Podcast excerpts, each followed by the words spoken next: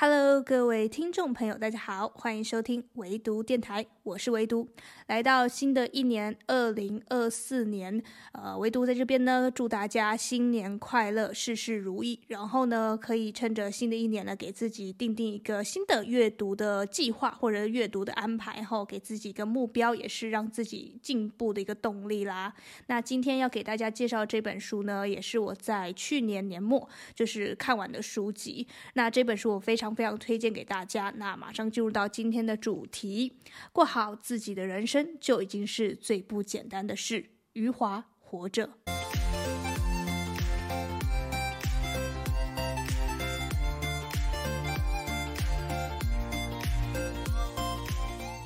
今天的说书内容呢，会跟往常的比较不一样。除了是因为新的一年想要有一些新的改变之外呢，因为今天要介绍的书是小说，所以它的介绍方式会跟之前以往可能介绍商管类型啊、心理类型的书籍会不太一样。它没有太多工具性的呃性质的东西可以分享，它比较多是是在里面的故事介绍啊，还有人物关系啊，以及作者笔法啊、作者的呃想要表达的理念啊，种种种种的介绍啊。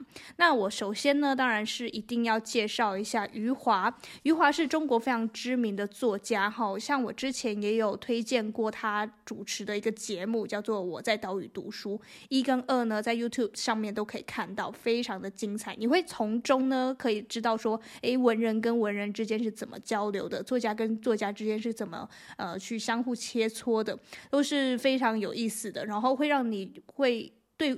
阅读对写作都产生一种敬畏心，那他们都是文坛界的大佬啊。其实基本上你去那个书展啊，如果有看到余华哦，你就会发现哎，就塞满了人，因为真的是鼎鼎大名的吼。那余华呢，他是一九六零年四月出生，然后在一九八三年就开始写作了。他主要的作品除了今天介绍的《活着》之外呢，还有《兄弟》，然后《许三观卖血记》。我记得啦，我以前在读这个国文系的时候呢，呃，这两部书啊都。都是我们必读的，就是兄弟以及许三观卖血记哈，都是老师指定的读物。那那个时候呢，因为是分组讨论嘛，所以我没有被分到这两本，所以就跳过没有看。那活着的话，也是因为也没有选到这一本，那也是透过我这次因为我要办线上读书会嘛，然后我才就是重新又把它找来了。但一直有惦记着这件事啊，因为余华真的是在课堂中，老师也会特别的介绍，他是一个非常有个性，然后个性也非常鲜明有趣。幽默的作家，大家都可以透过节目啊，透过各种演讲啊，得知他这个人的呃真实的个性。那。其实呢，我觉得蛮有趣的，就是我在认识余华的作品之前，我先认识了他这个人。我可能跟一般的读者不太一样，一般读者可能是会先被他的作品吸引，然后再去看一下节目，说，诶，他真实的人是什么样的个性。但我刚刚好颠倒，所以我对于他在节目中那个形象就会非常印象深刻。他是非常生动，很爱跟老朋友斗嘴，然后就是你会觉得他很像呃身边非常亲近的那个叔叔一样。但是呢，诶，你看了他的作品之后，你会突然又觉得，诶。怎么很不像他这个真实本人会散发出来那个气质？因为《活着》这本书其实是。说实在话，看的是很沉重的。那我等一下会跟大家介绍一下里面的内容。那怎么样的沉重法呢？呃，等一下呢，也可以大概听我介绍就略知一二。但是这整体的感觉，当然当然还是要等你去阅读之后，你才会知道说这个沉重是怎样的沉重。然后你看完之后，会有好几天都会一直是一种很怅然的感觉。好，我刚刚介绍余华介绍的一半，那我继续再讲。他的作品呢，被翻译成四十多种语言，在美国啊、英国啊、澳大利亚。种种种种很多个国家啊，基本上你去跟国外朋友介绍说余华，都会知道他的作品，那也一定会知道他的代表作《活着》这本书。那这本书就我观察了，他至今都是称霸着台湾畅销排行榜。那不管是在台湾也好，中国也好，其实呢，它都是呃大家非常朗朗上口，然后非常经典的文学作品。所以呃，这样一部被大家称颂，然后被这个时代不会被忘记的作品呢，一定值得我们有学习，呃，一定值得我们去阅读的亮点啦。那我这边就是来跟大家介。介绍一下这本书的大致的故事内容。它主要呢是在讲一个叫做福贵的一个人的一生。那这个福贵啊，他其实呢，他是过着非常非常坎坷、非常精彩、非常戏剧化的人生。用现在的话来讲，就是你基本上你把他的人生拍成好几部电视剧都都会拍不完，然后每一集都非常的精彩。那他这个人也是，嗯，我我应该说他是乐天派嘛，因为他人生经经历了太多跌宕，但是他还是这么坚韧，呃，努力的只做一件事，就是活着活下去。所以你会看完整本书之后，你会。发现“活着”这两个字，它的分量是非常重的。你看了好像是轻描淡写的两个字，好像是很简单、没有任何意义的两个字。但是呢，你在看完这本书之后，你会知道这两本呃这两个字是有多么多么沉重。要真正去做到，特别是在他那个大时代之下，可以做到这两个字是多么的不容易。好，那我。接着介绍他这个人是怎样坎坷的一生。福贵呢，他其实一开始出生的时候是一个富二代，他家庭非常的有钱啊，基本上就是他每一天就是吃喝玩乐。然后当然呢，公子哥嘛，一定会染上了一些不好的习性，他就开始会嫖啊，会赌啊，啊，赌一赌，赌一赌，赌大了，呃，赌的这个都成瘾了。即便呢，他发现自己一直赊账，那他还是觉得，哎，我赌得开心，我家里有钱，我就继续赌。好。某一天呢，他真的就中了一个局，那就把他所有的家产都赔进去了。结果他的老爹啊，他的老爸就活活的被气死了，就是在故事的开头就死掉了。好，然后紧接着呢，灾难就连续的发生，呃，种种种种呢，就是他经历了很多事情，比如说他已经家道中落，然后开始要耕田啊，工作啊。他要呃回到乡下，然后而且他要搬离他原本很舒适的那个房子啊，好，这些都是非常已经够坎坷。但是呢，他又遇到了一件事情，就是呃要打仗了，他就突然被国军抓过去，说：“哎，你来当我们的兵吧。”然后他就没有办法回家，也没办法跟家人说一声，他就被抓去当兵了。那他也不能逃。然后就随着这个军队呢越走越远，越走越远，然后去打仗。那在打仗当然是呃死来死去的人一堆，你也 根本就不知道自己下一秒会不会活着。但是呢，他就是每天要么呢就是找吃的，要么呢就是找地方躲起来。呃，什么打仗？其实真正的战争都还没打，他们就是被困在了一个围城里面。总而言之呢，他那个时候就是缺粮食，差一点点就要饿死。但是呢，又因缘际会之下，他又活下来了。好，那应该算他命硬吧？他就是就这么活下来。可是呢，接二连三的，他回到家之后呢，呃，又遇到了一些种种的问题。那他这种种问题，其实呢，都跟大时代下的背景是有关的。比如说，他遇到了文化大革命，他问到他他他碰到了这个土法炼钢这个时代，那遇到了红卫兵，种种种种的灾难开始的发生，种种种种的政策开始的颁布之后呢，小人物要怎么从这个大时代下活下去，其实都非常考验这些百姓们的生存能力的。那我从中呢，就可以透过福贵的视角，你会知道说，以前那些我们可能在历史课本上面看到的一些事件，文化大革命啊，红卫兵啊，那些绑着红丝巾的，呃，红领巾的这些人到底在做什么？你会从从福贵的视角知道说，他们到底在做了什么事？那这些事情会对于这些老百姓们造成什么样的影响？他在里面都是他没有带任何批判的，他只是如实的说出福贵是怎么样应对，以及他当下的反应是怎样。那你就可以从中去。嗯，引起一些共鸣。当然我，我们是这一代人，当然是没有经历过那个时代的事情。可是有一些很本质的东西，那些情感面的，那些很很深层的内心层面的东西，其实是会引起我们现代人共鸣的。特别是在这个呃动荡的时代，我我能理解是说这本书为什么在现在会这么受欢迎，是因为它写到了很多很深层、最基础的人生的道理，就是活着。活着就是一切的根本，一切的希望。哪怕福贵真的过得非常穷困潦倒，哪怕他真的身边的人一个一个离他远去了，但是他还是坚持的只做一件事，就是活着。他只要活着，他觉得自己就是赢家。哪怕别人觉得，哎呀，你这一生怎么过得这样，他还是觉得说。这没有关系啊，我觉得我幸福美满，因为我有爱我的妻子，我有我的小孩，然后我这些小孩呢也跟着我，呃，一起过了过上了一段幸福快乐的日子。那我觉得这样的人生其实也是够了。别人的评断就只是别人的评断而已。福贵自己看来他是幸福的，其实那就是幸福的。所以我觉得这是我在里面看到的时候很大的感触，就是他把“活着”这两个字。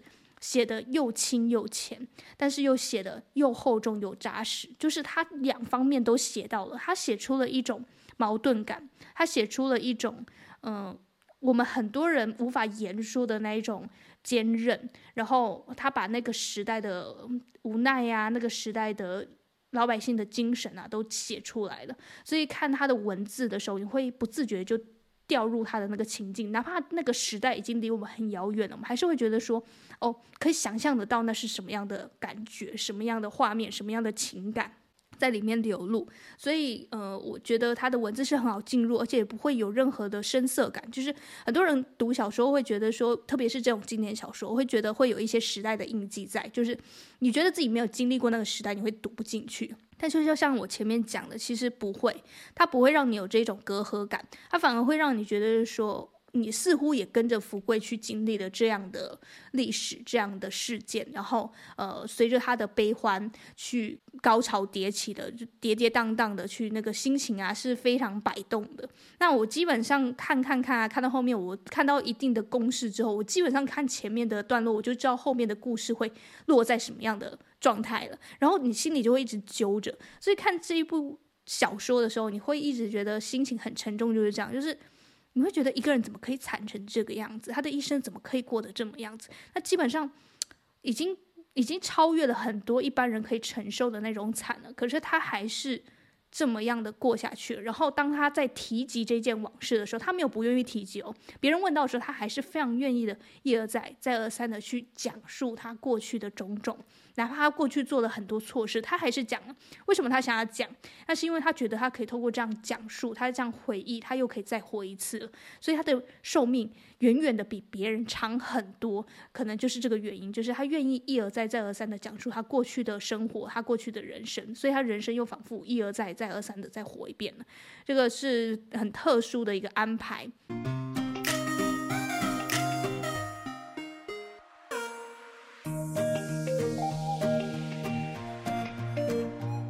那说到余华的作品啊，基本上一定脱离不了他很细腻的人物情感、人物关系、人物的形象描绘是非常的细腻的哈。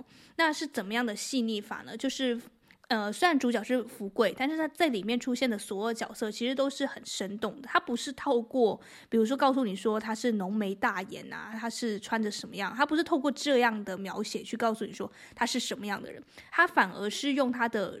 他的行为，然后他的所，呃，所处的环境，或者说他说出的来的话，来塑造这样的一个人。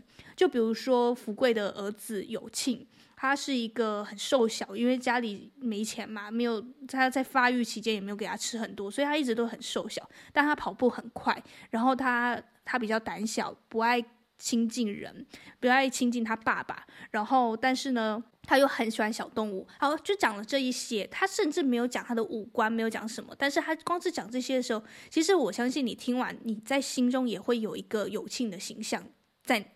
就是脑海中就会突然这样浮现，所以他的文字功力就是这么厉害。他透过就是他的可能外在的形象，就是外在的环境，或者说他的言行举止，然后你就可以想象得出来，哦，这个人大概是长什么样子。这个是我觉得蛮特别的地方。